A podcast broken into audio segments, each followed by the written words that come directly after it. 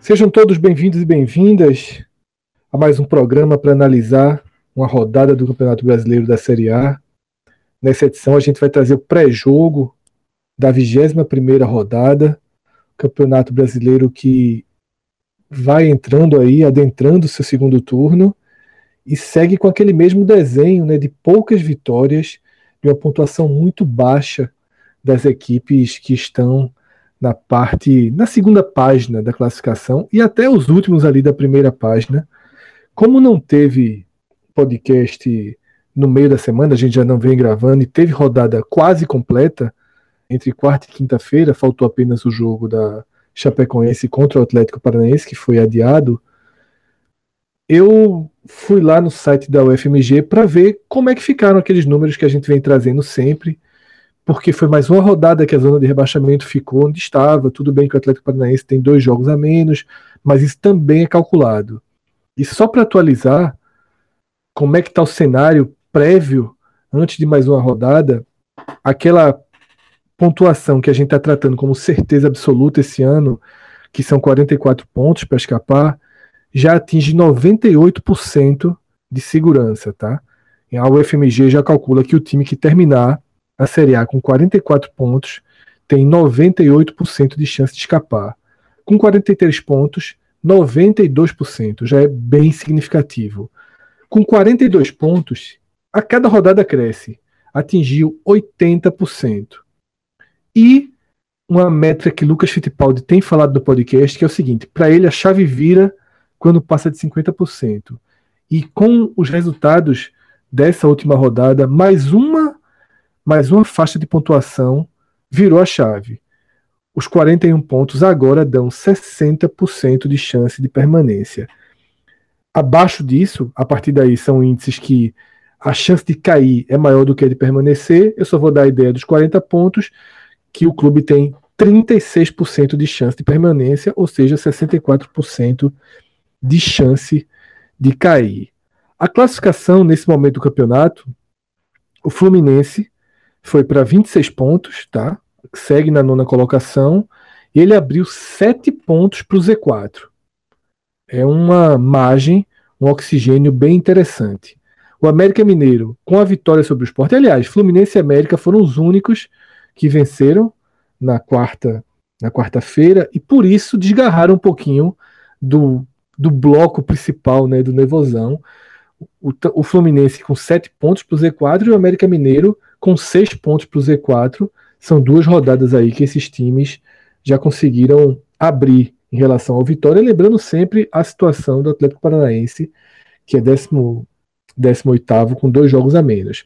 Mas abaixo desses dois times que deram a desgarrada, vem o Bahia, com 22 pontos, em um jogo a menos, vai pagar esse jogo na quarta-feira que vem, e o Botafogo, com 21 pontos. Santos e Vasco tem jogo a menos aí à vontade para os dois. O esporte com 20 pontos. E aí a zona de rebaixamento formada por Vitória 19, Atlético Paranaense e seus dois jogos que faltam já citados, 18 pontos. Ceará, 17 pontos, menos um jogo, que é justamente contra o Bahia. E o Paraná com 15 pontos ganhos até aqui. Essa rodada, a 21, ela começa no sábado, com Santos e Bahia, às 4 da tarde. Às 19 horas, Atlético Paranaense e Grêmio e Corinthians e Paraná. E às 21 horas, Cruzeiro e Fluminense e Botafogo Esporte. São cinco jogos no sábado e cinco jogos no domingo. O domingo, a programação começa às 11 da manhã, com São Paulo e Ceará. Às 4 da tarde, da tarde os três jogos da TV. América Mineiro e Flamengo, para o Rio de Janeiro. Vitória Atlético Mineiro para Minas e Inter e Palmeiras para São Paulo, e aí eu não sei qual vai ser o da rede. E às 19 horas, o jogo do Sport TV, Vasco e Chapecoense. Então, Cássio, apresentado esse cenário geral, eu queria que você me dissesse nessa rodada aí. A gente vem rodada a rodada dizendo que só um time do Nevozão vence, um ou dois, um ou dois, um ou dois. olha nessa rodada, tem chance da gente ter um ir além desses dois, dessas duas vitórias ou vai ser mais ou menos a média? Como é que tu tá vendo essa rodada? Fala Fred, ouvinte, Rodrigo na retaguarda. Fred, faltou um número. Você disse um ou dois, e vendo aqui a rodada do Nervosão, há um risco razoável de três vitórias do Nervosão. É, Atlético Paranaense sobre o Grêmio, vai ser um Grêmio totalmente reserva. O Grêmio tem um jogo importantíssimo contra o Estudiantes de La Plata, o jogo vai ser em Porto Alegre. Perdeu na ida por 2 a 1 tem gol qualificado na Libertadores, então 1 a 0 classifica e é a prioridade máxima do time, que é o atual campeão da Libertadores. É, e o Atlético Paranaense vem no acrescente, tanto no brasileiro quanto na Sul-Americana, onde goleou o Penharol. E, e numa última rodada do brasileiro goleou o Flamengo, que era então vice-líder do Campeonato Brasileiro. Também enxergo vitória do Botafogo sobre o Sport, como talvez seja a maior barbada dessa, dessa rodada. É, o Sport não ganha 10 rodadas e o Botafogo, embora esteja pressionado, 5 rodadas sem ganhar, também está tá bem, tá bem mal, mas o Sport tem um retrospecto muito ruim no Rio. É, e um vencedor entre Vasco e Chapecoense. Eu diria, ou seja, que fica entre duas ou três vitórias, porque esse Vasco e Chapecoense, que é o jogo para encerrar a rodada, é, às sete da noite do domingo, tal, tamanho equilíbrio, inclusive os dois têm 21 pontos, pode, é, o equilíbrio pode ser inclusive no placar, mas é um jogo bem imprevisível. Mas, é, até porque quando a gente fala que o Nervosão tira ponto dentro do próprio Nervosão, seria justamente isso, o Vasco tirar da Chapecoense ou vice-versa. É, então, não se surpreenda se essa rodada for um pouquinho fora da curva. E se isso acontecer, se isso acontecer, todas essas, previsões sobre a pontuação baixa da, da, da escapada, ela dá uma leve aumentada nessa rodada. Cássio, essas três que você falou são sem dúvida as mais possíveis. Agora, imaginar uma quarta vitória é difícil achar onde, né? É difícil imaginar fora Botafogo, Atlético Paranaense e Vasco ou Chapecoense, mas já que é um confronto mais direto aí, é difícil imaginar um quarto time do Nevozão vencedor nessa rodada, né? Pelo perfil do jogo vai ser complicado. Fazendo um, um, uma passagem rápida aqui, Fred, sobre as outras partidas é, desse campeonato à parte. Santos e Bahia, na Vila Belmiro. O jogo vai abrir a rodada. É muito difícil. O Bahia sem vitória como visitante. O Santos é, tendo que colocar o foco também no Campeonato Brasileiro. Ele está numa posição, vencer, goleou o esporte, mas é, saiu do Z4, mas está ali a dois pontos acima, então precisa ter é, esse embalo, e até para manter, inclusive, o espírito para Libertadores, porque já vendeu todos os ingressos lá para a volta contra o Independiente. Então, assim, esse pelo retrospecto do Bahia, pelo momento do Santos, eu acho que Cuca está iniciando trabalho, acho muito difícil é, a situação do Bahia. Paraná Clube contra o Corinthians. É, o jogo seguinte seria o Atlético Paranaense, né, mas a gente já falou. Aí, ainda no sábado, Corinthians e Paraná. Corinthians com três derrotas seguidas, uma coisa que é impressionante, sobretudo para o atual campeão brasileiro, um clube que mal perdeu no campeonato passado e agora já tem mais derrotas do que vitórias. São sete vitórias oito derrotas. E o Paraná na condição do lanterna, mesmo tendo empatado com o líder, mas tá, já está a cinco pontos do 16 E o Corinthians não podendo perder para, inclusive, cair o treinador. De, é, Vai ter o jogo da Libertadores também contra o Colo-Colo, mas não está podendo abrir mão da, no Campeonato Brasileiro, não, o, o Corinthians nessa situação, não. Então, a missão do Paraná bem digesto. Fluminense Cruzeiro. É, o Fluminense, que conseguiu, que bateu o Corinthians na última rodada, pega um Cruzeiro que finalmente vai botar força máxima, porque o Cruzeiro não ganha há cinco rodadas. São três pontos, são três empates e duas derrotas. E justamente para se manter com segurança, tanto na Libertadores, fez 2 a 0 na ida das oitavas, lá no Rio de Janeiro contra o Flamengo, como na Copa do Brasil, está na semifinal, enfrentará o Palmeiras. O Cruzeiro precisa ter uma campanha segura no brasileiro. E nesse momento, ele está fora da zona da Libertadores. Ou seja, se ele ganhar a Copa do Brasil e a Libertadores, ok, já estará na Libertadores de 2019. Mas nesse momento, se ele não conseguir isso, ele estará fora, porque ele não está conseguindo a vaga no brasileiro. E pelo elenco que tem, ele tem que conseguir. O Cruzeiro não ser um dos seis primeiros colocados é um absurdo. É, e nesse momento, é o sétimo. Tanto que, por isso, até para dar essa, essa segurança, o Mano vai, Mano vai colocar força máxima, coisa que não vinha acontecendo na costumeiramente nesse pontos. brasileiro. Foram muitos times de reservas. Ele é sétimo e já a sete pontos do sexto, né? Já tem um dano aí para ir buscar. Não, que é o próprio rival Atlético Mineiro. Já tem, já tem esse dano. A, a, diferença é que, se ele, por exemplo, se ele for campeão da Copa do Brasil, ok, mas nesse momento, entre os. A Copa, considerando a Copa do Brasil, Corinthians está abaixo dele, mas se Flamengo ou Palmeiras vencerem, abriria a vaga para o sétimo. Então ele está no limite para pegar essa Libertadores, sabe? Ah, mas assim, nada, nada confiável, nem um pouco confiável isso aí. E, de qualquer, e como você falou, lá em cima, tirar sete pontos para quem tá lá em para quem disputa lá em cima é muito chato. É, não, muito chato. Não são é. duas rodadas não, porque, porque dificilmente o time acima de você perde duas seguidas. Não é, é você é, é, médio prazo que se consegue isso. No Cruzeiro realmente. Nas precisa... últimas cinco rodadas, Cássio, nenhum perdeu duas seguidas para mostrar o quanto é raro. É. E os é, seis times, olha só, se você o Inter fez seis, o Flamengo fez três, o Grêmio fez quatro, o Palmeiras fez é, seis, tô, é. o Atlético Mineiro fez quatro, tô... e o Cruzeiro fez dois. É. Isso, nas últimas cinco, cinco rodadas, esse grupo dos seis primeiros só perdeu três vezes. Foram duas derrotas do Flamengo e uma do Atlético Mineiro. O resto é, aí, são quase, quase os, aqueles pontinhos do Globo.com, aquelas bolinhas, são quase todas verdes. Então, de Ou fato, seja, é um cenário. Na, na prática, diz. na prática, já tá chato. Já. Na prática, para buscar, já tá chato. Porque, e, e se você olhar os critérios de desempate, são 11 gols de saldo entre Cruzeiro e Atlético Mineiro. E, e, esses sete pontos, se o Cruzeiro são mais sete pontos, ou seja, duas vitórias e um empate, ele continua atrás, porque o Atlético Mineiro ficaria na frente do número de vitórias. Então, assim, o Cruzeiro para passar ele tem que somar oito pontos. Tá ligado? Verdade. Então, é, são quase três rodadas perfeitas, ou seja, tá médio para longo prazo essa buscada do Cruzeiro. Enfim, mas é, vai, se, vai, Cruzeiro, começar contra o Fluminense.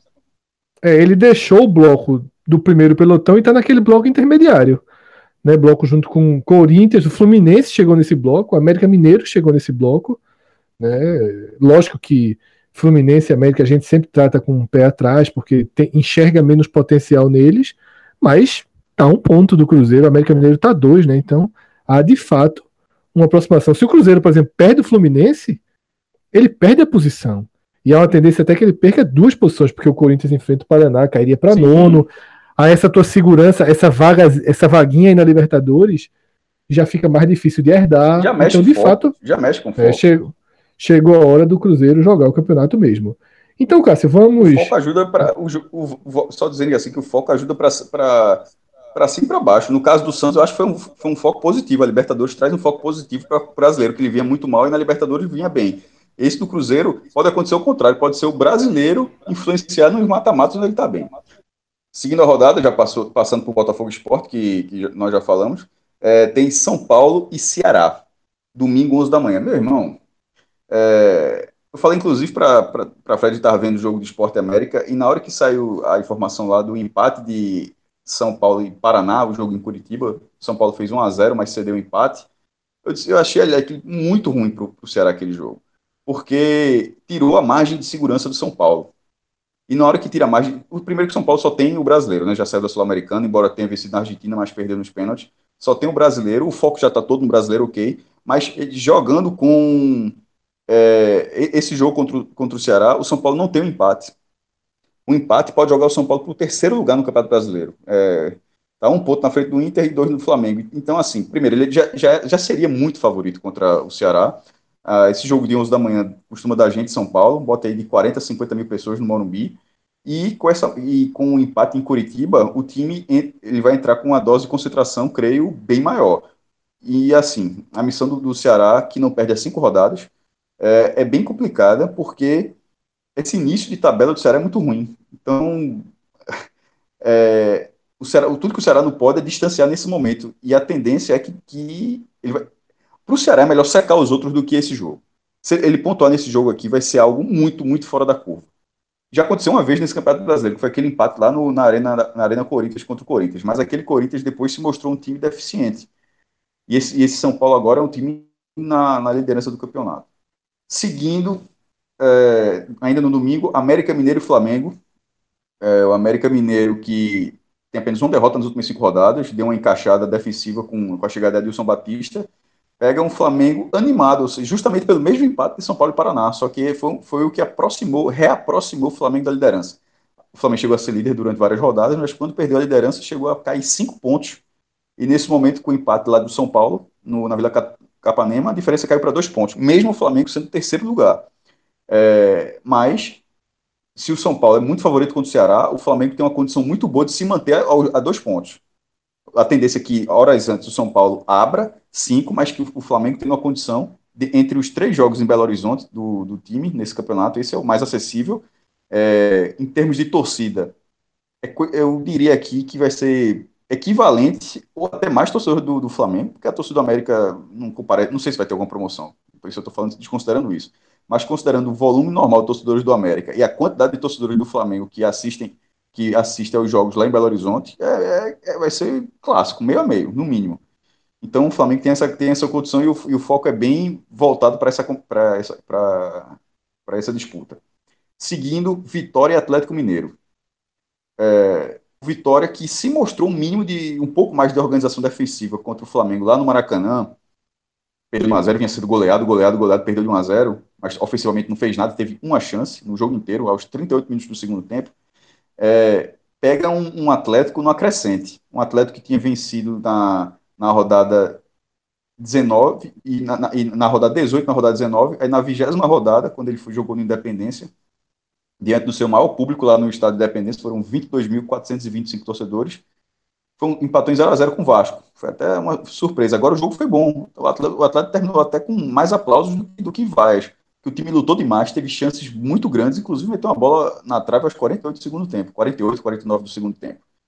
É, nessa situação, o Atlético Mineiro vem para defender, no mínimo, a, situação, a, a condição que ele está. Uma, uma vitória pode colocar o Atlético até no G4, porque a gente já falou aqui o Atlético Paranaense, o Atlético Paranaense de repente vence o Grêmio e o Atlético ganha, igualaria o Grêmio nos 37, mas ficaria com a vitória a mais. Mas ainda que isso não aconteça, o Atlético está muito na briga pelo G4. É, o título é uma meta meio, meio, distante, mas o Atlético, pelo investimento feito, o trata como a, a volta da Libertadores como meta máxima. Nesse momento ele tá na, já está na Libertadores, mas na primeira fase, mas com a condição boa de brigar pela fase de grupos. E nesse jogo do Vitória, o Atlético Mineiro é um clube que se porta muito bem fora de casa é, goleou o Botafogo no Rio, enquanto o Vitória foi goleado no, é, dentro de casa contra o Palmeiras. Então fica um jogo muito imprevisível para o Vitória também. Seguindo entre os jogos do Nervosão, aí termina com Vasco e Chape, que, que nós já falamos também, né? Então é isso. Uma dica importantíssima. Cássio aí foi passando todos os jogos e essa rodada do brasileiro todos os jogos do nosso campeonato, né? Porque tem, tem, internacional, tem uns jogos até interessantes. Sim, sim, tem. Tipo, Internacional e Palmeiras. é o, é o único, eu acho, tá? só tem dois jogos que não interferem em nada. Só tem um jogo, que é esse. É Internacional e é, Palmeiras, que é, do, que é de outro mundo. Quer o dizer que, eu, eu, que essa rodada é o nervosão contra a tranquilidade, né? em alguns momentos, sim. Boa parte só tem, só tem os dois confrontos diretos que a gente já falou, né? Que é Vasco e Chape, Botafogo e Esporte. Mas é, essa rodada ela tem uma peculiaridade que a gente até já debateu algumas vezes no podcast. E eu citei uma vez que eu estava viajando numa uma pequena cidadezinha da Itália e fui num restaurantezinho pequeno, bem pequenininho, e tinha o restaurante é, no domingo, ao invés de ficar no formato de mesas e cadeiras, as cadeiras ficavam todas viradas para a televisão. É um restaurante que porra, só tinha senhor assim com mais de 70 anos. E aí na parede tava lá a lista dos jogos, a ordem dos jogos, e me chamou a atenção naquela época, já fazem alguns anos, justamente a quantidade de faixa de horário que tinha. E a gente já debateu isso quando do, eu lembro que a gente debateu muito isso quando foi criada a faixa das 11 horas do domingo, porque eu sempre defendi que o brasileiro, que a rodada brasileiro, ela tivesse sete, oito faixas de horário para que a pessoa que paga o PPV possa ver quase todos os jogos. Por mim, poderia ver todos, mas que seja quase. Então, esse final de semana são seis faixas de horário. Tá? Então, aí realmente você vai poder assistir seis partidas. E a dica que eu dou é o dono dos Aires Pub, que está cada vez mais investindo em estrutura para se tornar um lugar, uma referência de transmissão de futebol, comprando televisões é, de, de altíssimas polegadas, acima de 50 polegadas, transmitindo jogos que outros bares não transmitem, jogos mais alternativos. Então você pode ter certeza que toda essa lista aí que a gente passou, todos os jogos vão ser transmitidos no Donovan. Inclusive domingo, você pode domingo 11 horas, tem almoço no Donovan, então você pode é, assistir esse São Paulo e Ceará conhecendo o bom e barato cardápio de almoço do Donovan. Eu sempre recomendo isso. É um dos meus é, restaurantes mais pedidos no iFood, justamente pela relação custo-benefício que é inacreditável, assim. Alguns tem pratos, tem um estrogonofe que custa 13 reais, sem taxa de entrega. Meu amigo, isso hoje em dia, você dentro de casa, pedir um prato a 13 reais, eu pedi só para testar nesse dia. Eu disse, não, isso aqui tem. Eu, fui, eu dei uma de Cássio, que Cássio desconfia de tudo. Eu disse, rapaz, isso aqui tem alguma coisa errada. Aí eu pedi o prato que eu sempre peço, que é um filé. Vou fazer esse teste pra... Mesmo você falando, vou fazer esse teste para ver se é verdade. Que é o filé mignon com macarrão com queijo, que é o meu prato preferido de lá. E eu sempre eu pedi ele, eu disse, eu vou ver qual é essa de 13 reais. Qualquer coisa eu janto, eu tava só em casa no final de semana. Meu amigo, o estrogonofe de respeito, quantidade boa, achei que vinha bem pouquinho. Demorei, inclusive, para derrubar. Não derrubei no almoço, não. Deixei de fato para uma, uma refeição seguinte. Agora acabei fazendo o contrário. Acabei comendo estrogonofe e guardando filé. Mas, é, é, então é isso, tá? Donovan's Irish Pub fica ali na 17 de agosto. Quem tiver alguma dúvida sobre horários, sobre como funciona, eu convido você a entrar nas redes sociais do Donovas, melhor do que eu ficar falando e tentando dar maiores detalhes aqui. O, o Donovas tem um, Instagram bem forte, tem um Facebook também atuante, tem um site. O site, inclusive, permite um 360 graus pela casa. Então, eu convido você que ainda não conhece que dê uma navegada aí ou nas redes ou no site oficial e decida se vai curtir os jogos desse final de semana no Donovas. E aí já estica, tá? Esse esporte Botafogo mesmo, nove da noite, o cara já é nervosão no duplo sentido é o cara vendo o jogo e aquele ambiente já um pouquinho mais de pub, né? O bar começa a esquentar, porque inclusive começa a ter música ao vivo do lado de fora, às 9 horas. Depois tem música no primeiro andar. Se você quiser só ver o jogo, pode ficar tranquilo que no, no ambiente da maior televisão não tem a música ao vivo. A música ao vivo vai estar do lado de fora e no primeiro andar. Mas então a gente vai detalhar alguns jogos aqui. São quatro jogos dos clubes do Nordeste. A gente vai fazer um detalhamento maior de dois, tá? De Santos e Bahia e de Botafogo Esporte, os dois jogos desse sábado.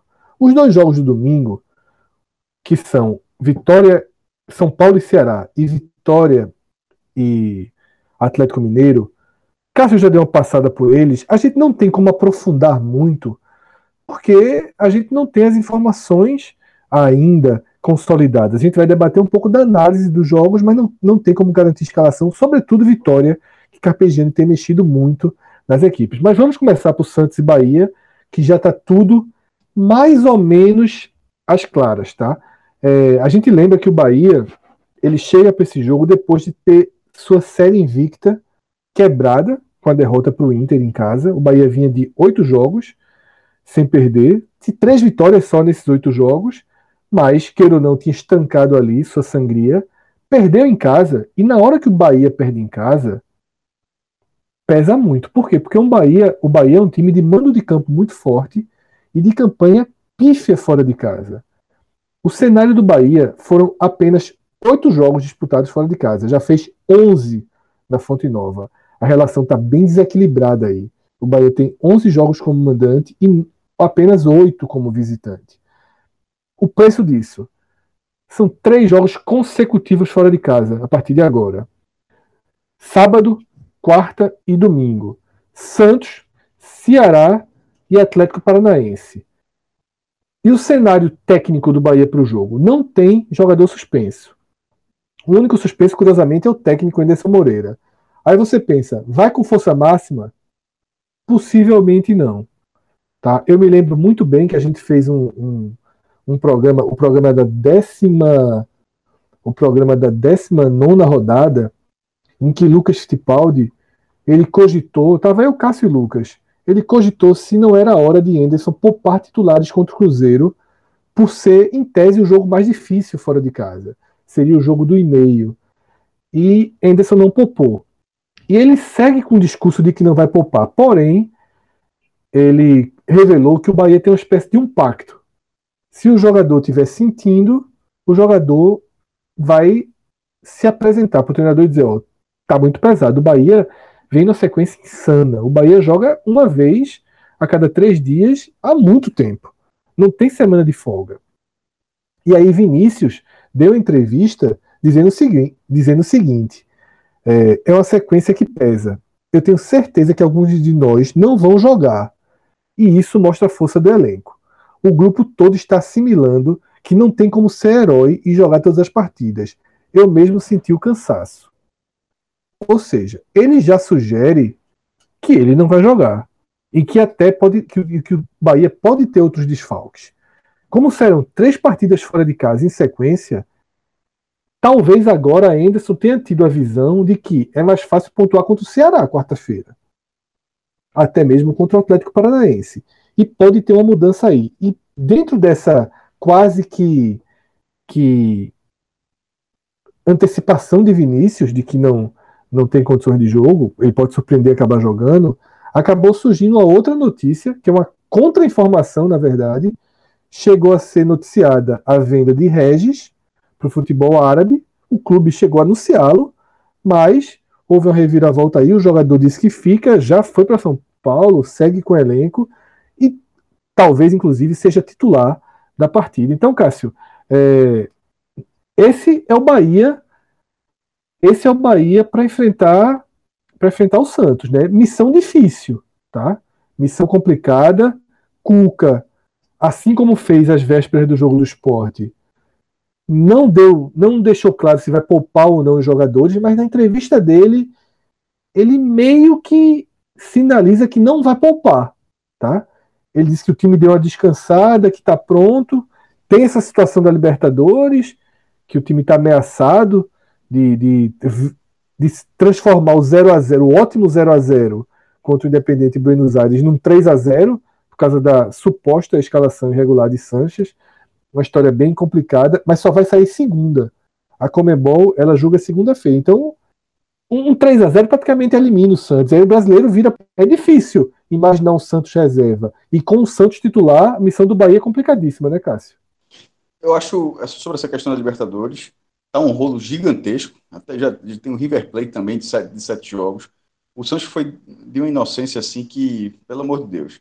Mas, é, primeiro, confio muito, confio muito na Coibol. De toda forma, todos os ingressos estão vendidos para o jogo de volta. Tem 37 mil. E a tendência também é de, de casa cheia. É 37 vai, vai ser no Pacaembu, o jogo contra o Independiente.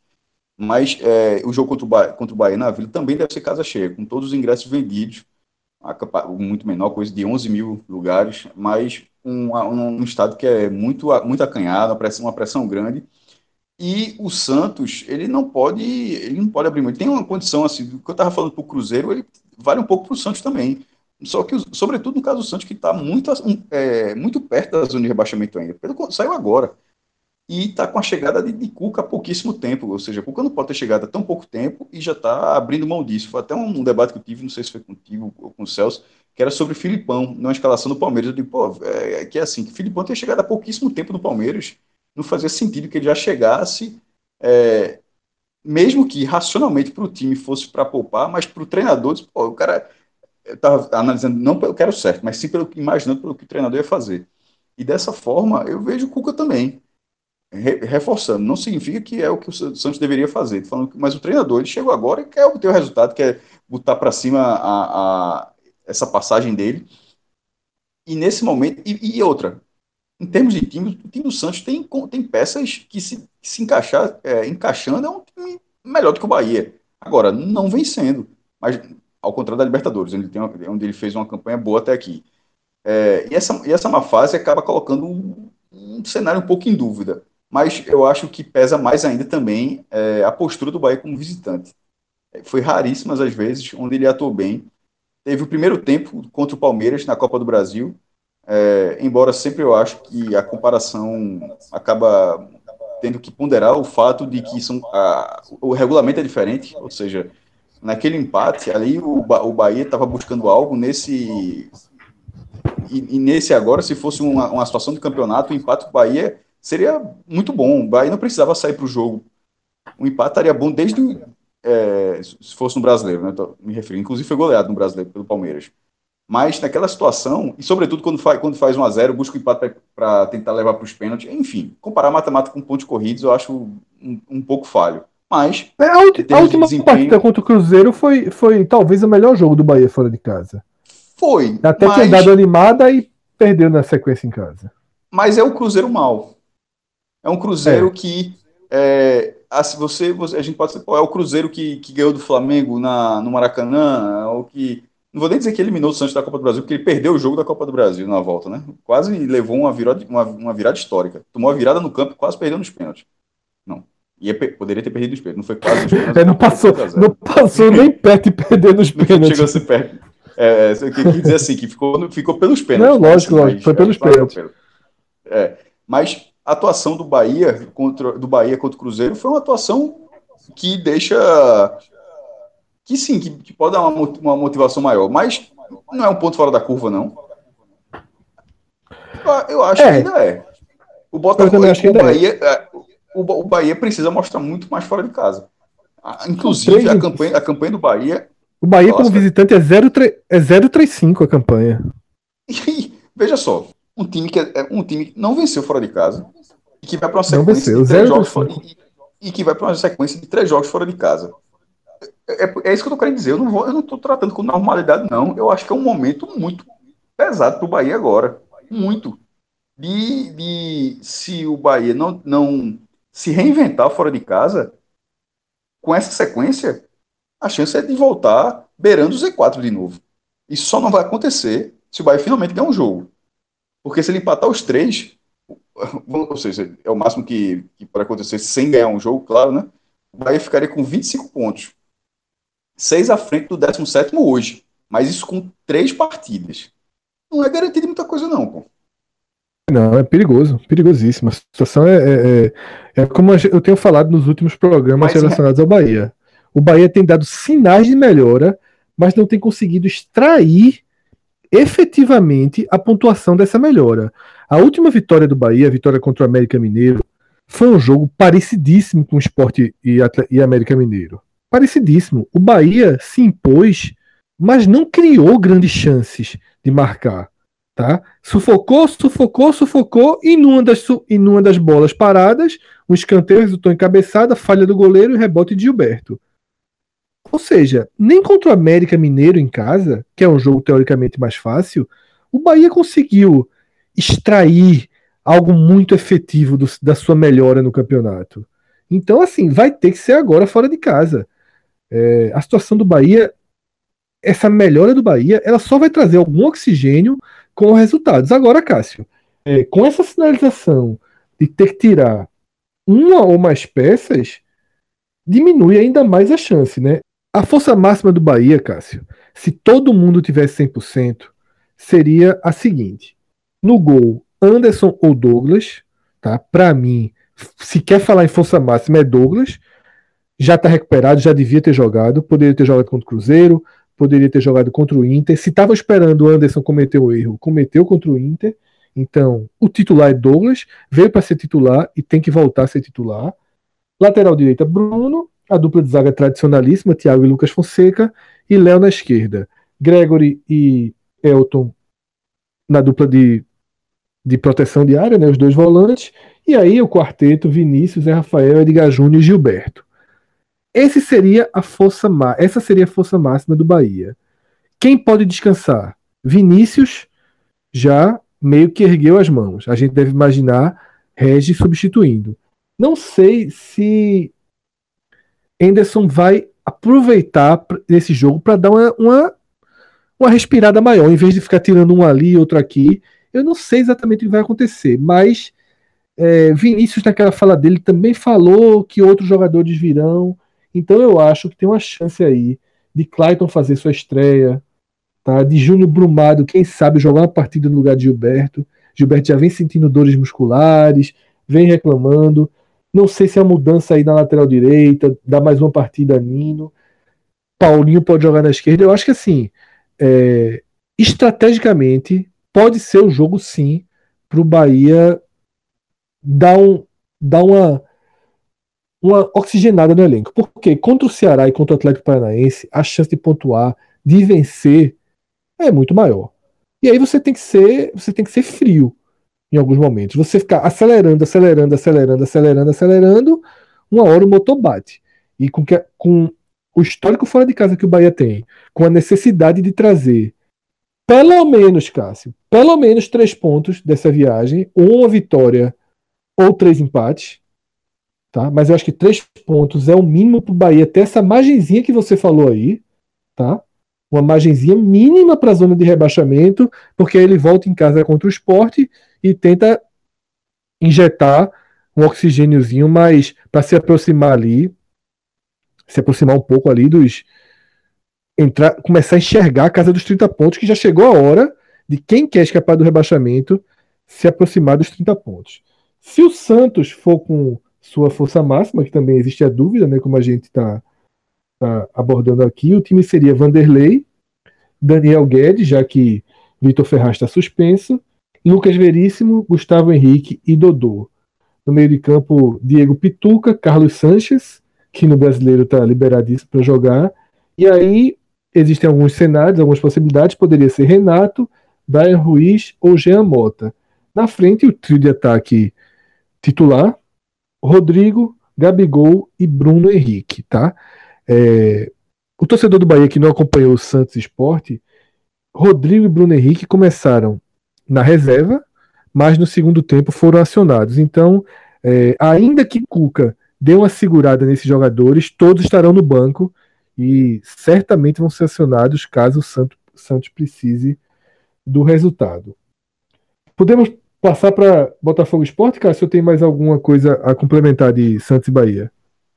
Só um, um, ponto que falou que a gente, em relação à sequência de pontos do Bahia, é que esse jogo contra o Santos não fique com a grande obrigação. Eu estava eu tava falando assim que, os, que, que o Bahia precisa desses três jogos obter uma vitória como, como visitante.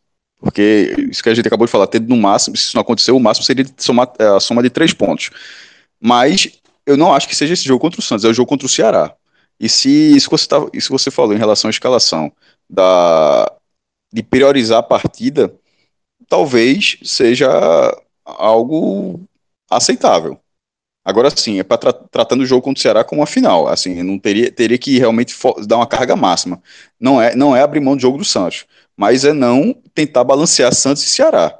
É, de vez em quando é preciso fazer uma escolha. Só qual é, onde é que a gente tem uma chance maior de obter um resultado positivo? Se, se, se o time do Bahia entender que é o jogo do Ceará, acredito que seja fácil de, de entender dessa forma tem que dosar, porque lembrando que depois desses três jogos, o Bahia, a sequência do Bahia não vai parar, não vai parar.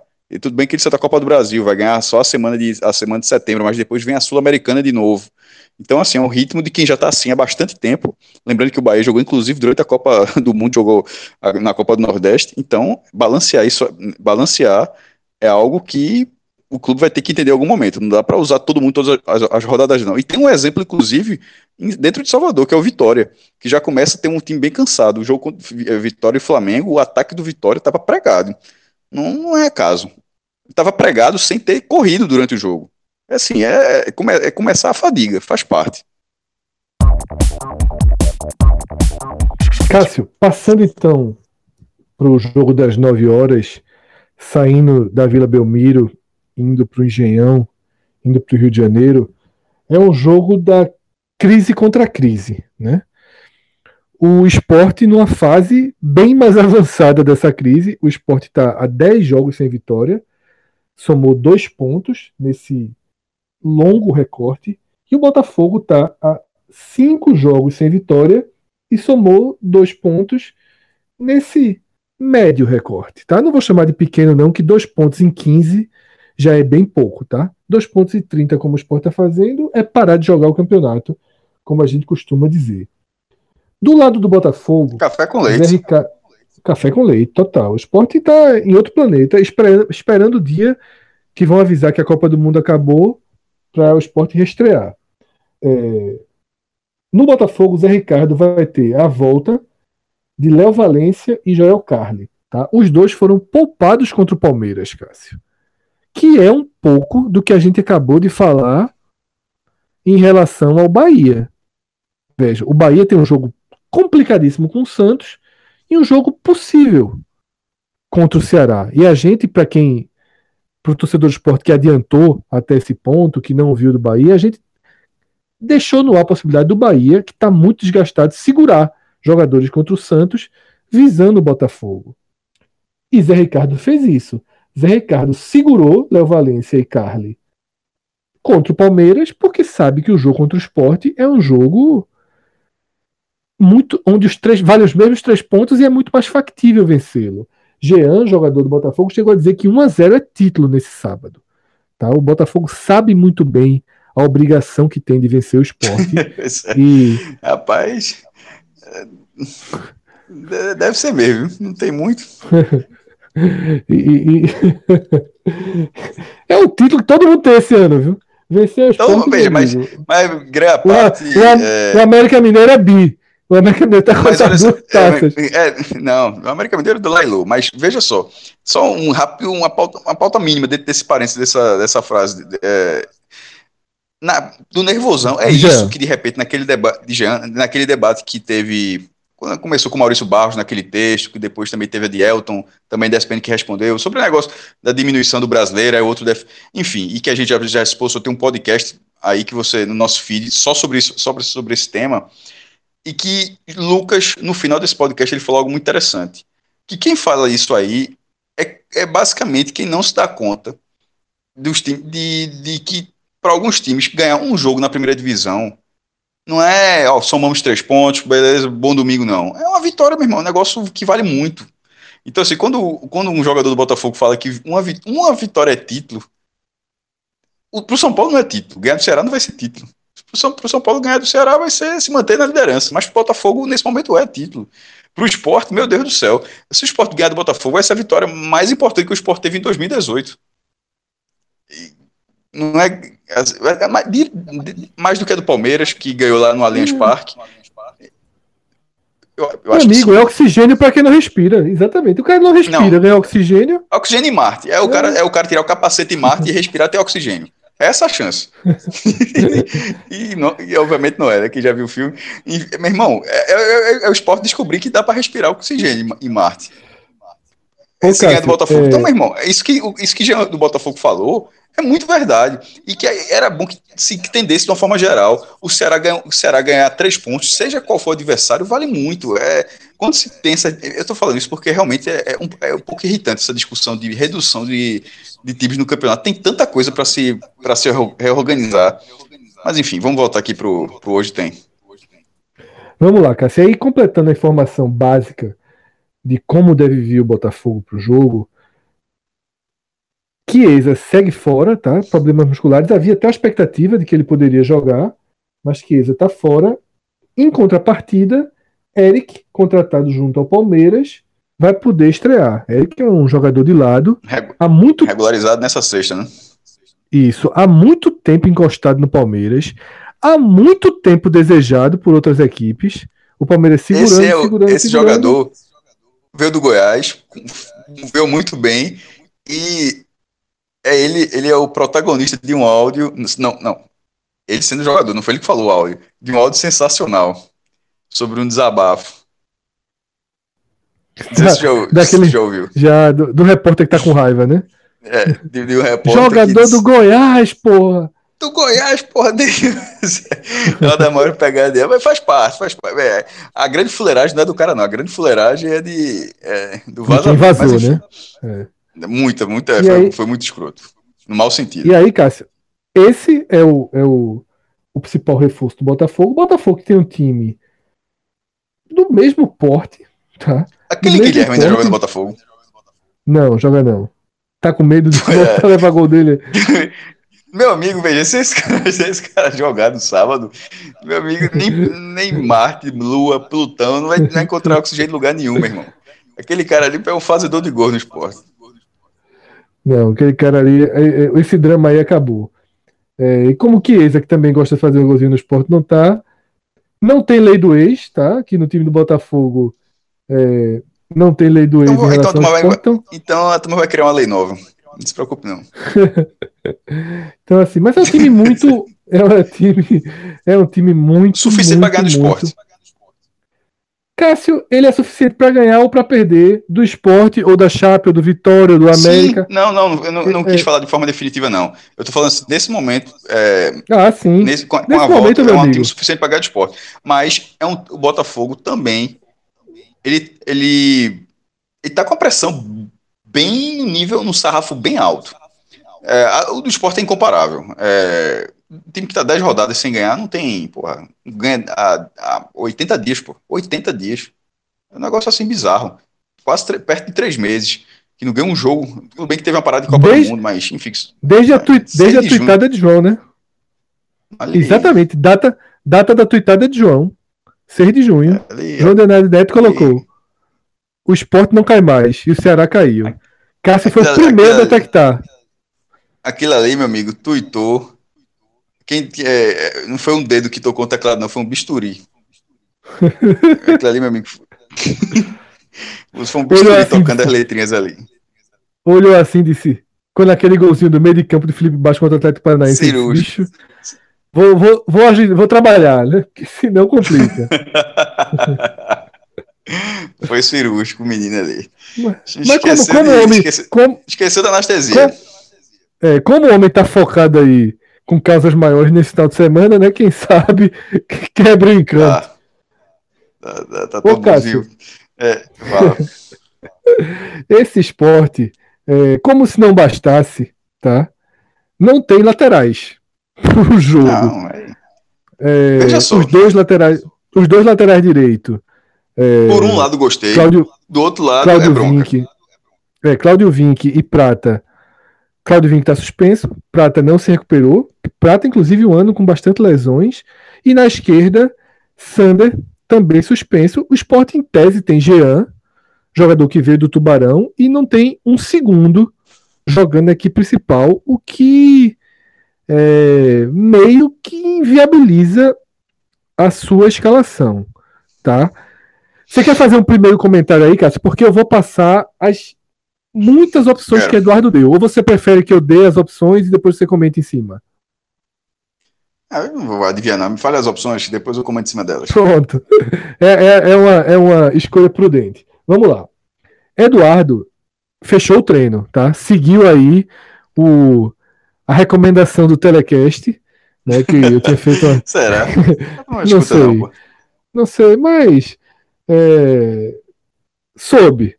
não sei se escutou ou não, mas soube da, da, da, dessa crítica que foi feita ao fato dos treinos terem sido todos eles expostos e, coincidência ou não, o, pode até ter sido coincidência, mas talvez a falta de laterais tenha também forçado a fechar o treino para não entregar tudo de bandeja, Zé Ricardo.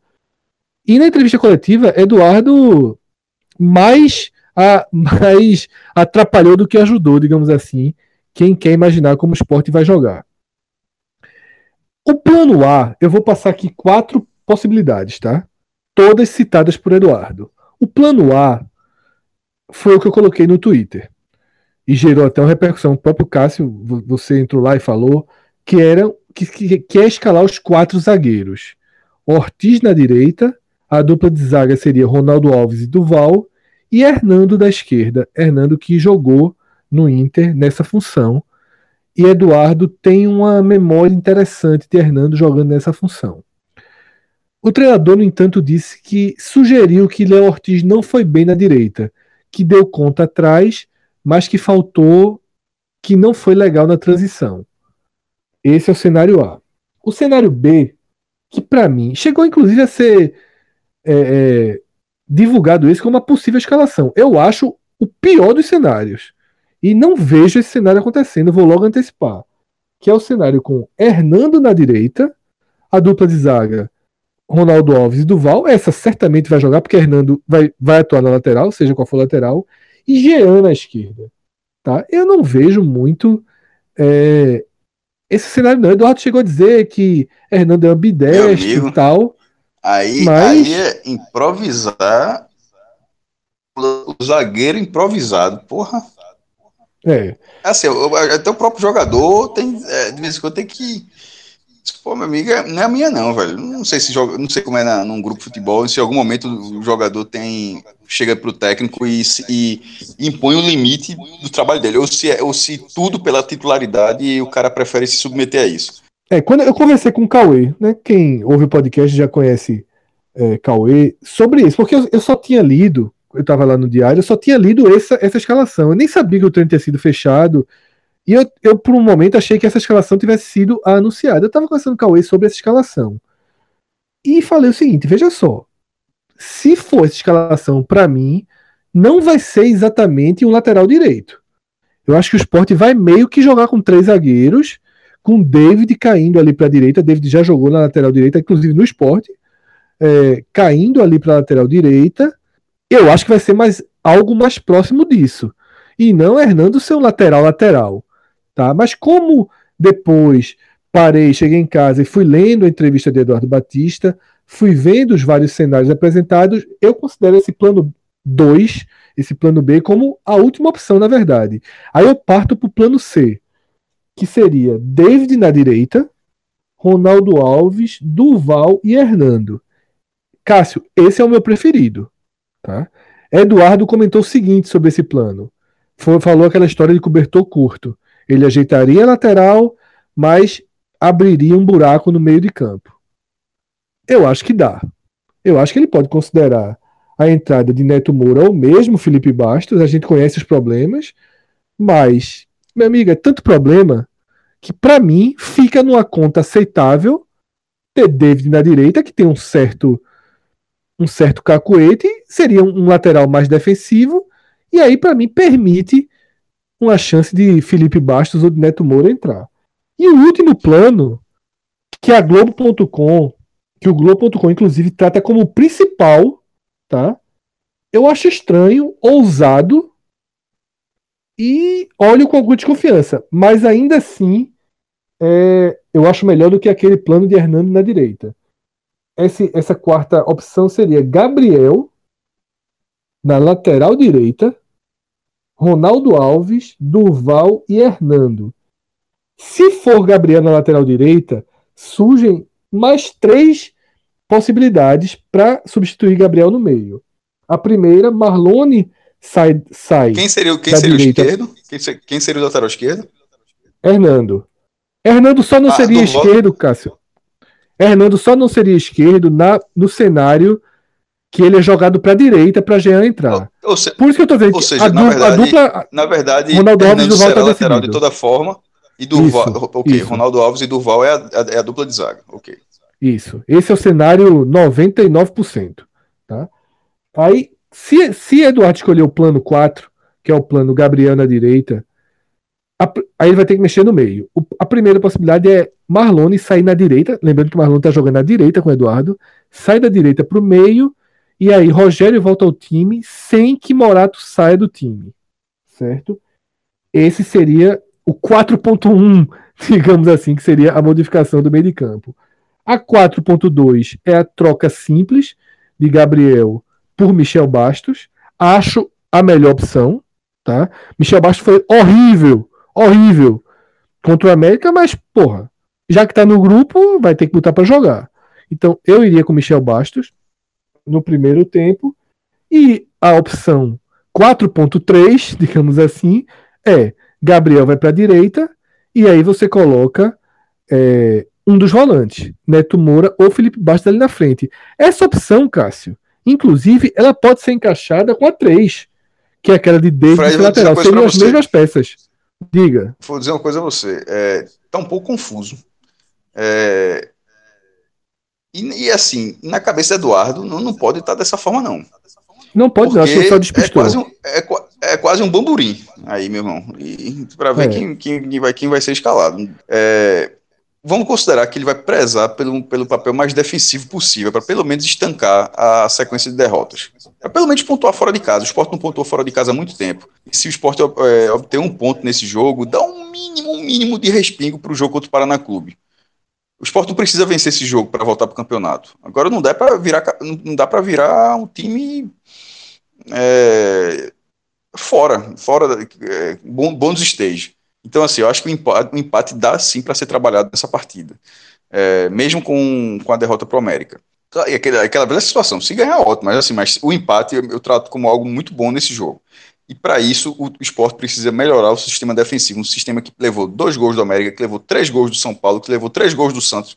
Oito gols nos últimos três jogos. Oito. É muita coisa. E só fez um gol, que foi uma cobrança de falta de Marlon de desvio na defesa. Ou seja, o ataque vem mal, você não está contando muito com o ataque e a defesa não vem colaborando. Então, assim, ó, para não perder, precisa primeiro, a gente, antes, de que, antes de tornar o ataque é, competitivo, efetivo, tem que ajustar essa, essa sistema, esse sistema defensivo.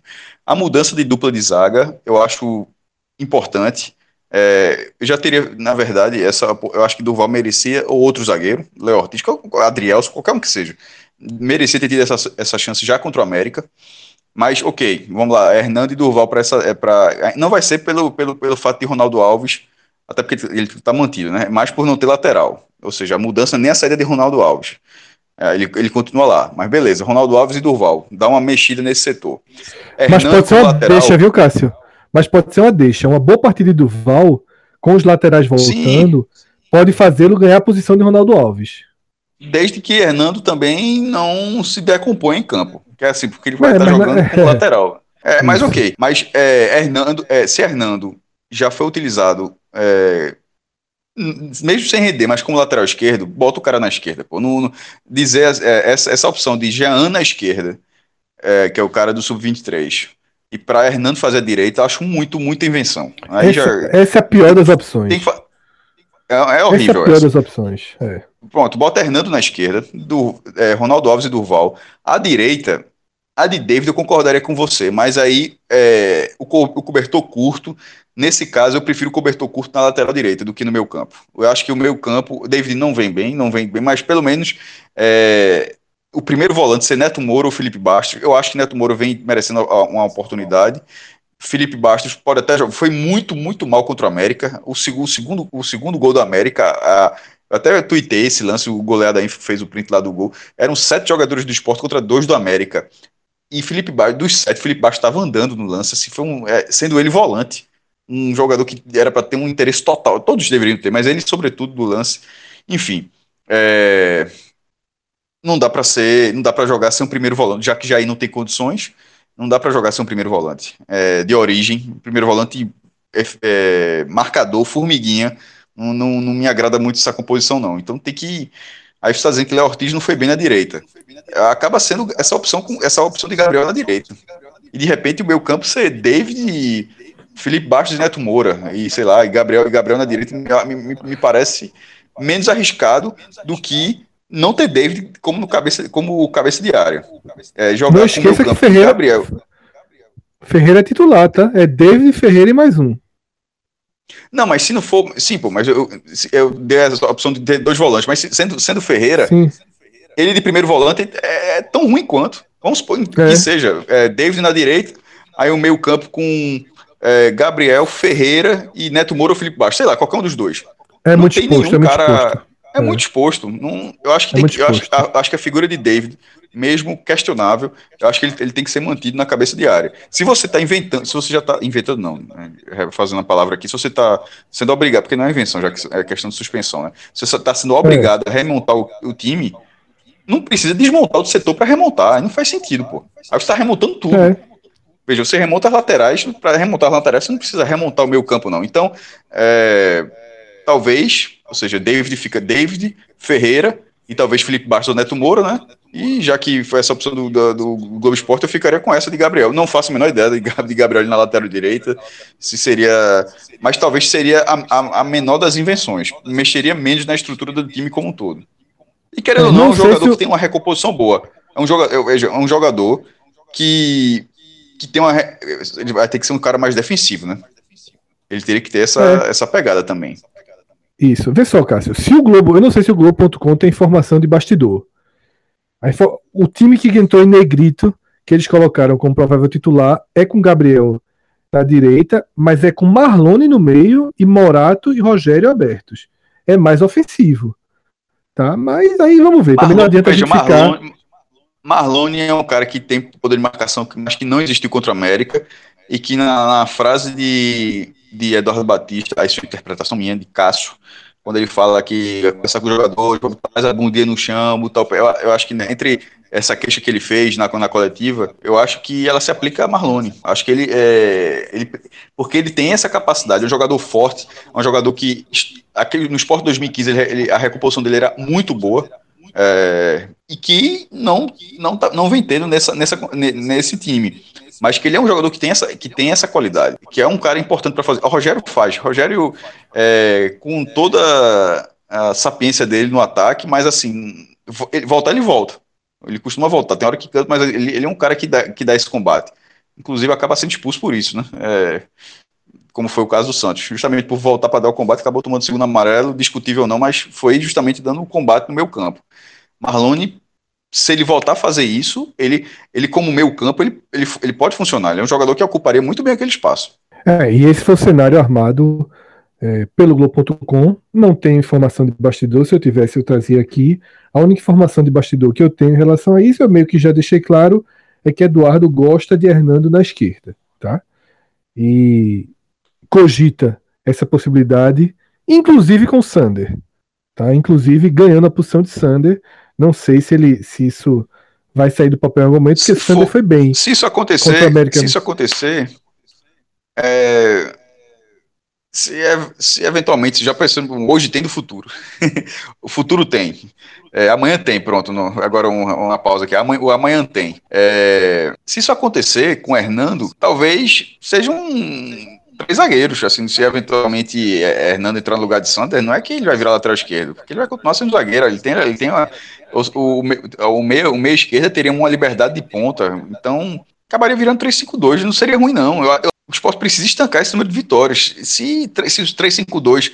É, se bem que ele ficou um pouco defasado quando, quando, os times começaram a voltar a jogar muito com, com três atacantes. Mas enfim, é, é, se, é, é se for o, o, se Eduardo conseguir achar essa escalação, isso mais para o futuro, não é Hernando não é Hernando lateral esquerdo. Ganhar da posição de Santa não significa que ele ganhe uma posição de lateral esquerdo. Significa, pode significar que ele está abrindo a, condição de um lateral esquerdo para ter realmente três zagueiros. Mas enfim, isso é uma discussão mais para frente. É, e nem acho que seja o caso, porque eu acho que Sander volta bastante. Só vem, ele vem tendo problemas técnicos na, na marcação. Fisicamente ele é um cara que tem condi boas condições, mas, enfim, não está suspenso para esse jogo. É, Hernando pode ser uma, uma, uma, opção boa, sim. É, e assim, é, Hernando foi lateral esquerdo do Inter por algum tempo. É bom não foi é, bem. lembrar disso. Lá no Inter, Eduardo, ele não é nem um pouco benquista. É, mas aí nenhum, ninguém é, né? Assim, mas eu, mas aí eu, eu, Cássio, eu, Cássio, não acho. Assim, outra, muitos torcedores do é. Inter também não acham, enfim. Não, sim, veja só. Anselmo é mais odiado que Hernando no Inter e foi a solução do esporte. Então, não, assim, mas, jogou, não, mas, mas jogou muito menos de tempo. Ser odiado. Posso, acho, acho que a passagem dele é curta no Inter. Ele foi do, do, do, do Joinville pro Inter. Acho que Anselmo é cria de lá, não. Ah, até, até, até para o ódio de Anselmo é meio gratuito aí. Só Mas... porque caiu com o Inter. Sai, caiu todo mundo. Esse povo que, tá, que vem prestar, todo mundo caiu com o Inter. Todo mundo. É... A turma, a turma veio com gosto. é, como eu falei lá no início, a gente não vai aprofundar muito os jogos do domingo para não ficar no achismo. Tá? Já foi aqui uma dificuldade é, tentar desvendar aí essa composição do esporte. Já foi difícil é, entender se, se Anderson pode poupar, quem vai poupar no Bahia. Então, assim, no domingo seria mais achismo ainda. Tá? São Paulo e Ceará, Cássio já trouxe toda a dificuldade do cenário, a gente sabe de forma decorada o, a dificuldade que é jogar no Morumbi, o tamanho do problema que o Ceará vai ter pela frente, tá? O time não tem muito mistério de Lisca, de toda forma, é, a gente fala não, de conjecturas, mas Lisca é, é, um time de manutenção se nada mudar, porque o time ainda vai treinar no sábado. Tá? A gente está gravando esse programa, são 2 e 10 da manhã, da sexta para o sábado. Então, algo pode mudar. Nesse momento, o time que a imprensa do Ceará conta como possível para enfrentar o, o, o São Paulo é Everson no gol, Fabinho, Luiz Otávio, Thiago Alves e João Lucas, Edinho, Richardson e Ricardinho, Calisson, Arthur e Leandro Carvalho. Lembrando que o Ceará, Juninho Quixadá segue fora, e lembrando que o Ceará contratou Ricardo Bueno, Cássio. Um jogador que eu vinha é, pontuando, tá jogando bem no São Bento, tá fazendo gols. E o Ceará de novo. Santa Cruz, né? Começou. Veja, achei foi, que foi médio. Foi bem, achei que foi médio. Foi médio, foi médio no Santa Cruz. Santa Cruz rebaixado, né? Inclusive, mas é, foi Veja, é uma peça interessante. Nesse momento, é onde vai, é onde vai buscar. São joga, é, jogadores nesse porte, nas divisões abaixo, e talvez é, é um nome que tem, no mínimo, rodagem. É, né, até pelo, pelo time do Ceará, e o Ceará tem, também tem problema ofensivo, né? É uma coisa que fez bastante falta é, nesse, nessa sequência de empate. Criou muitas chances contra o Santos, contra o Santos, aproveitou só uma. Contra o Atlético Paranaense criou muito pouco, 0 a 0 e contra o Vasco foi buscar o empate, mas numa situação de jogo mesmo. Mas enfim, mas, mas o setor Lisca deu uma, um ajuste na defesa, mas ofensivamente o Ceará vem mal. Não, vem mal não, assim, não vem aproveitando a quantidade de oportunidades que vem criando nessa, nessa recuperação que ele teve, nesses cinco jogos, que ele até teve, a maioria das partidas ele teve mais volume do que os adversários. É, e Ricardo Bueno pode ser essa peça, pelo menos para compor, é, não, não, vai ser, não vai pegar a vaga de Arthur, enfim. É, eu não, não achei uma grande contratação, não. Acho uma contratação que talvez que possa compor o elenco, mas está dentro do que o Ceará tem de, de, de, condição financeira e dentro do raio de, de, de, jogadores que você pode alcançar, é uma contratação ok, não, nada além disso não. Exato, se o grau de dificuldade da partida, a gente não precisa nem, nem voltar a citar aqui, o São Paulo vem fazendo um grande ano, sofreu um gol de empate inesperado contra o Paraná e vai para cima, tá? O Ceará vai ter que fazer um jogo de sobrevivência muito grande, certamente Lisca vai colocar o time tudo atrás, vai esperar uma falha de São Paulo. O Ceará tem sido muito, muito atento e muito rígido à postura tática que Lisca implanta. Isso é positivo. Isso deixa o time mais competitivo dentro dos jogos. Só que isso é até a página 8, né? Da página 8 para frente, para segurar o São Paulo no Morumbi, nesses jogos da manhã, jogos invariavelmente com muita gente no estádio. Se bem que o São Paulo também já tem jogado com muita com muita gente no Morumbi, é um, uma missão complicadíssima. O que o Ceará conseguir extrair desse jogo tem que ser celebrado porque não está na conta. Né? A missão do Ceará, se a gente falou que o foco do Bahia era dar uma segurada para enfrentar o Ceará na quarta-feira, não precisa nem dizer do Ceará, ainda que não, não, não exista qualquer né, possibilidade do Ceará tirar o pé ou de fazer ou de poupar jogadores, porque o Ceará está mais descansado do que o Bahia, nem jogou no meio de semana, inclusive, porque já tinha antecipado o jogo dele com o Santos. E passando para o último jogo do Clube do Nordeste na rodada, a gente chega em Vitória e Atlético Mineiro. O Vitória é simplesmente impossível de prever o time que vai entrar em campo, tá? Simplesmente impossível. A gente não tem como fazer uma uma. Mas Carpegiani um gostou do, do meio para trás. Da meninada, né? É. É. E disse que ia olhar mais garotos, por isso que é impossível, porque ele já mexeu em muita gente contra o Flamengo. E ele tá muito inquieto. Ele tá muito inquieto. E como o time voltou de viagem, o jogo foi na quinta, voltou de viagem nessa sexta, é, o treino Mas vai essa sábado, inquietação, treino, Fred, treino essa inquietação define. também serve serve para mexer, serve para mexer também com com, com elenco porque é um, vitória, são 40 gols sofridos. Ah, não, não, existe acomodação, claro, mas assim, mexer com, com os brilhos do, do, do, do grupo, de é, é, dar oportunidade a gente que não tinha a menor expectativa de oportunidade. A gente tá jogando sub-23. Inclusive, Vitória até, até fez boa campanha.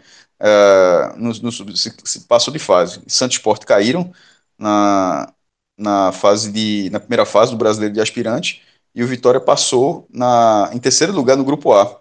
O Bahia foi eliminado, ficou em quinto lugar no B, o Santa ficou em sexto lugar no B e o Sport ficou em sétimo lugar no, no A. Só, e assim, e veio, e veio gente lá. E não sei, assim, é, o Vitória vai continuar, vai continuar jogando. O Vitória sempre foi bem nas categorias de base, brasileiro sub-20 também.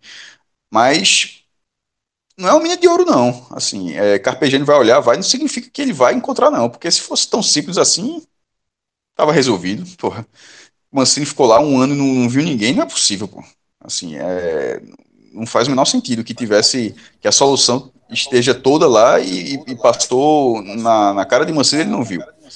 Mas assim, de toda forma, Carpegiani, ao, ao, fazer isso, ele pode, ele pode dar uma mexida no elenco, mas é aquela, é aquela situação. É o que o Vitória precisa fazer, é, é psicologicamente modificar o time. É um time muito que, que já está num grau um pouco um grau menor do que o esporte, mas um, um, um, time que já vem aceitando derrota. E eu acho, Cássio, que É, a crise, a sequência é num grau menor que a do esporte, mas a crise não. E a postura em relação à crise Até também porque tá não. no Eu acho que- Z4. é, eu acho que O- e o- são, dois, são, dois, são, dois, são, dois, são, dois, são dois pontos. O jejum do esporte é maior, mas está fora do Z4. O jejum do Vitória é menor, mas está lá. Está dentro do É. Z4. Ah, Meu amigo, você bota, você pesa muito, pô, na hora da, da- de qualquer análise também. e sem encontrar alternativa, sabe, Cássio? O elenco esgotado. É, há um grande debate no Nordeste, nos nossos programas, quem é pior hoje, se é o Sport ou se é o Vitória. Eu acho que o Sport jogou pior do, contra o América do que o Vitória jogou contra o Flamengo. Tá? O Vitória lutou muito contra o Flamengo, lutou pra cacete contra o Flamengo.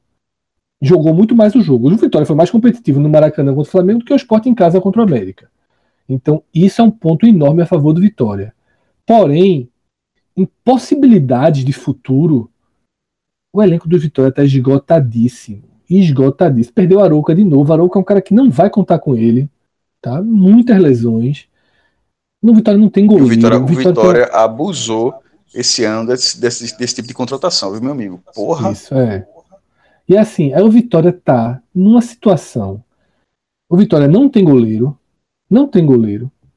O Vitória não tem defesa. Qualquer composição da defesa do Vitória é preocupante. Tanto que Carpegiani tá indo pra base. Tá? Tá recorrendo pra base. O Vitória trouxe jogadores sul-americanos que não trouxe jogadores da elite sul-americana. Não é fácil para esses caras chegarem e resolverem. Tá? Então tem um Neilton desgastadíssimo cada vez mais marcado. O campeonato vai ficando, os times vão ficando mais conhecidos. Eu acho que a situação do Vitória é muito, muito preocupante. E não estou gostando muito da postura de Carpegiani. Tá?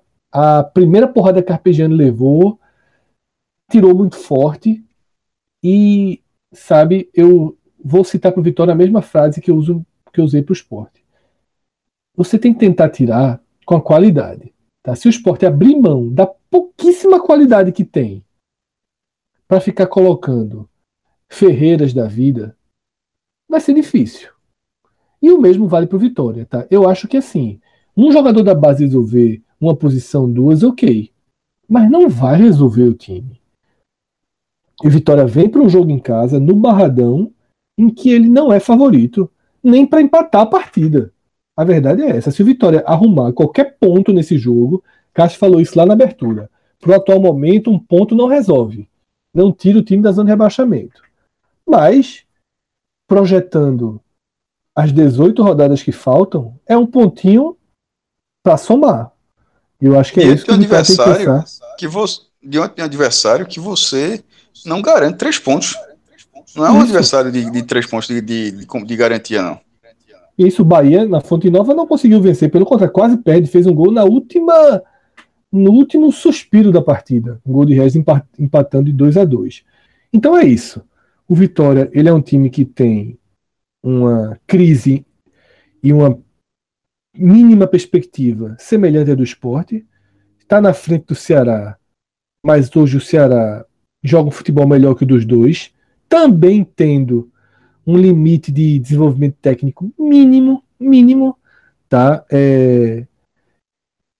Vai ser difícil que a zona de rebaixamento não seja fechada com a composição Paraná, Ceará, Vitória e Esporte. Mas faltam 18 rodadas, tá? E 18 rodadas com o décimo colocado, com o décimo primeiro colocado estando a du- três pontos de você, meu amigo, você tá 200% no jogo. Basta que o vento mude, que as coisas se encaixem e vamos ver nessa 21 primeira rodada se as coisas começam a se encaixar até de forma inesperada, porque Vitória e Sport vão muito frágeis para o jogo, o Ceará vai para um jogo semi-impossível e o Bahia, desgastado, vai para uma missão muito complicada também. Não é uma rodada em que a gente enxerga vitória de clube do Nordeste, mas quem conseguir vai estar trazendo para sua casa e para a classificação um um tubo gigante daquele de White Martins é ar demais e tá todo mundo precisando de um pouquinho de ar porque tá rarefeito. Quem arrumar, quem arrumar três pontinhos aí, meu amigo, é, ganha, ganha uma folguinha razoável. Isso. O podcast está falando direto de Marte, como disse Cássio, é sem oxigênio. Não. não, é o do fundo do mar, o cara que força, o cara tá na força marinha aí. O cara tá olhando para cima e não, não vendo solução. Mas é, a tendência é assim, a gente falou todo. Fala. Não, dizer, vai que vem uma baleia e dá uma, uma recocheteada e o cara volta dá não, dá não. superfície da barra, né? Irmão, vamos, vamos, considerar, vamos considerar que a pressão não exerça nenhum problema, que obviamente exerceria. O cara seria.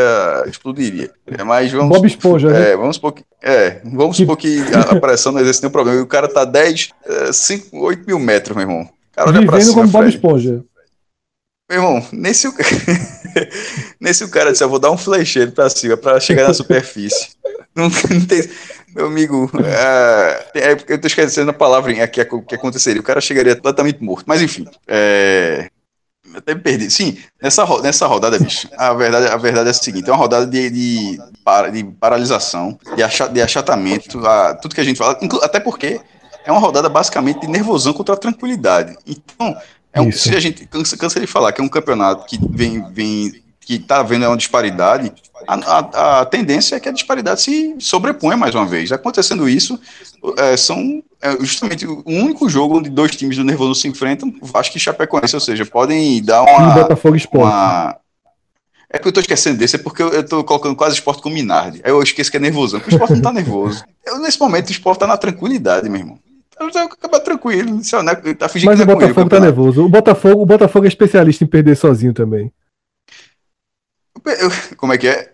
O Botafogo é, especial, é, é especialista é? em perder sozinho também. Ah, faz isso não, pô. Ah, só lembrando assim, é, a última vez que o Sport ganhou do Botafogo no Rio foi em 1994. 24 anos. Esporte é, contra times do Rio de Janeiro, no, nos pontos corridos, só ganhou duas vezes no Rio de Janeiro, contra somando Flamengo, Vasco, Fluminense e Botafogo. Duas. Foi um 3 a 0 no Vasco em São Januário em 2012 e 2 a 0 no Fluminense no passado. Dois gols de André lá no Maracanã. Tirando isso. Eu já larguei, viu, cara? Outra... O quê? Quando termine... Eu já larguei. Quando terminar, pode dar boa noite aí. Quando, já larguei, já larguei. Isso, um... Pode dar boa noite. Por causa disso? Não, cansei já, causa... meu irmão. Voltar pra. Meu irmão, bicho, na explicação do fundo do mar eu fiquei. Tô abraçado com minha pedrinha aqui no fundo do mar. Pode seguir aí. Não, eu só tô, não, só tô dizendo, só tô dizendo assim, para o tamanho, o tamanho da Força Marinha, que é o esporte lá no, no, no, no Rio. A última vez que ganhou é no estádio onde possivelmente muitos dos nossos ouvintes nunca viram um jogo. Já pode ter visto no YouTube, mas assim, um jogo ao vivo na televisão. Eu vou ver esse jogo aqui, nunca deve ter assistido. Caio Martins. Tem gente que sabe nem que pensa que é mentira, que é um, que é um muda sem cabeça. É, não, é um estádio tem lá em Niterói que o Botafogo jogava. Estádiozinho pequeno, mas condizente. É, o Fluminense jogava na Laranjeiras, o, Maracanã, o Flamengo jogava no Maracanã, o Vasco jogava no São Januário. Os clássicos eram no Maracanã, mas o, o Botafogo jogava os, os, jogos dele pelo brasileiro no Caio Martins. E o, o Sport ganhou de 5 a 2 em 1994. É, três dias antes, depois de ganhar de 5 a 2 do São Paulo. Foi uma semana que o Sport ganhou duas vezes 5 a 2 seguidas. Mas enfim, de lá para cá, só fumo. E foi afundando. E lá continuou. Então é isso. Direto do fundo do mar, a gente termina esse podcast sobre a 21 rodada. Daqui a pouco ela começa, inclusive. São 2h25 da manhã, mas a turma trabalha com raça aqui. É, Cara, falta qualidade, mas não falta raça, não. Eu digo uma coisa a você, tô falando isso. É, o cara escuta um ouvido que, ah, que pegou esse programa de manhã. O cara escuta um negócio e falar, mentira do caralho, porra. Eu não posso nem dizer nada, alguma coisa que esteja acontecendo para provar, porque não tem porra nenhuma acontecendo às duas e 25 ah. da manhã. Mas é isso. Vou terminar, Cássio, que tu, tu parece que tá em meio-dia ainda, tá acordado pra caralho. Tem que comprovar, tem que comprovar. Eu, deixa eu atualizar o Twitter aqui. Aqui, ó. É, o canto das torcidas acabou de twittar. Aqui, ó.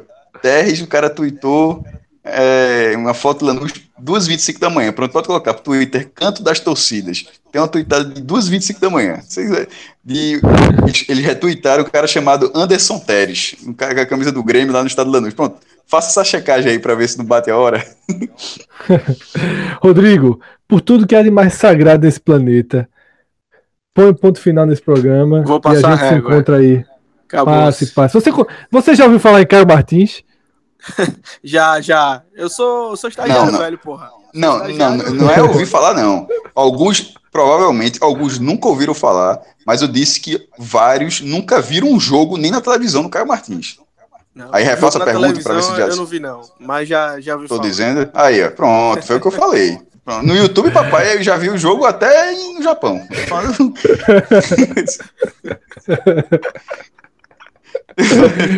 É bom Bora, galera. porra. Duas e meia da manhã. Super Bora, campeões, bora, bora, bora, bora, amanhã, vamos. Tu tem o quê? Estagiário tem aula amanhã. Sete horas Tu da vai pra aula nenhuma, pô. Prova. Demais. Francesa. foto, bota no Instagram. Vou botar no Twitter. Você é fran- é fran- é? lá, Cássio. Francês, é? Aula... Não, porra. Aula mesmo na Unicap. Pelo amor de Eita, Deus, guerra. Qual cadeira? Diga vai- qual é o nome da cadeira. É, planejamento Invente não. gráfico e editorial. Que, pelo Tá amor de de Deus. brincadeira. Pelo amor de Deus. tu- Pela- Valoriza teu sono, porra. Poxa, tem como não. Repete o nome aí, por favor. Repete o nome aí, por favor. Planejamento, Planejamento o quê? editorial.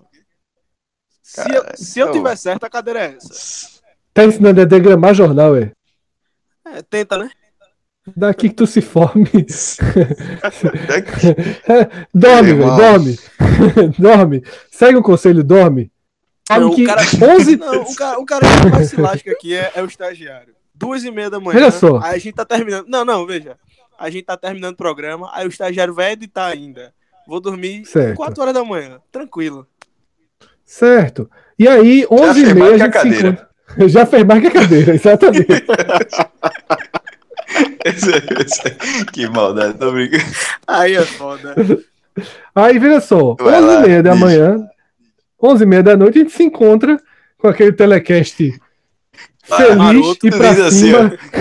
Tu diz, tu diz pro teu professor, professor, eu não sei, tu diz, pro- diz pro professor o seguinte: tava Ah. trabalhando duas e meia da manhã pra ver se adianta.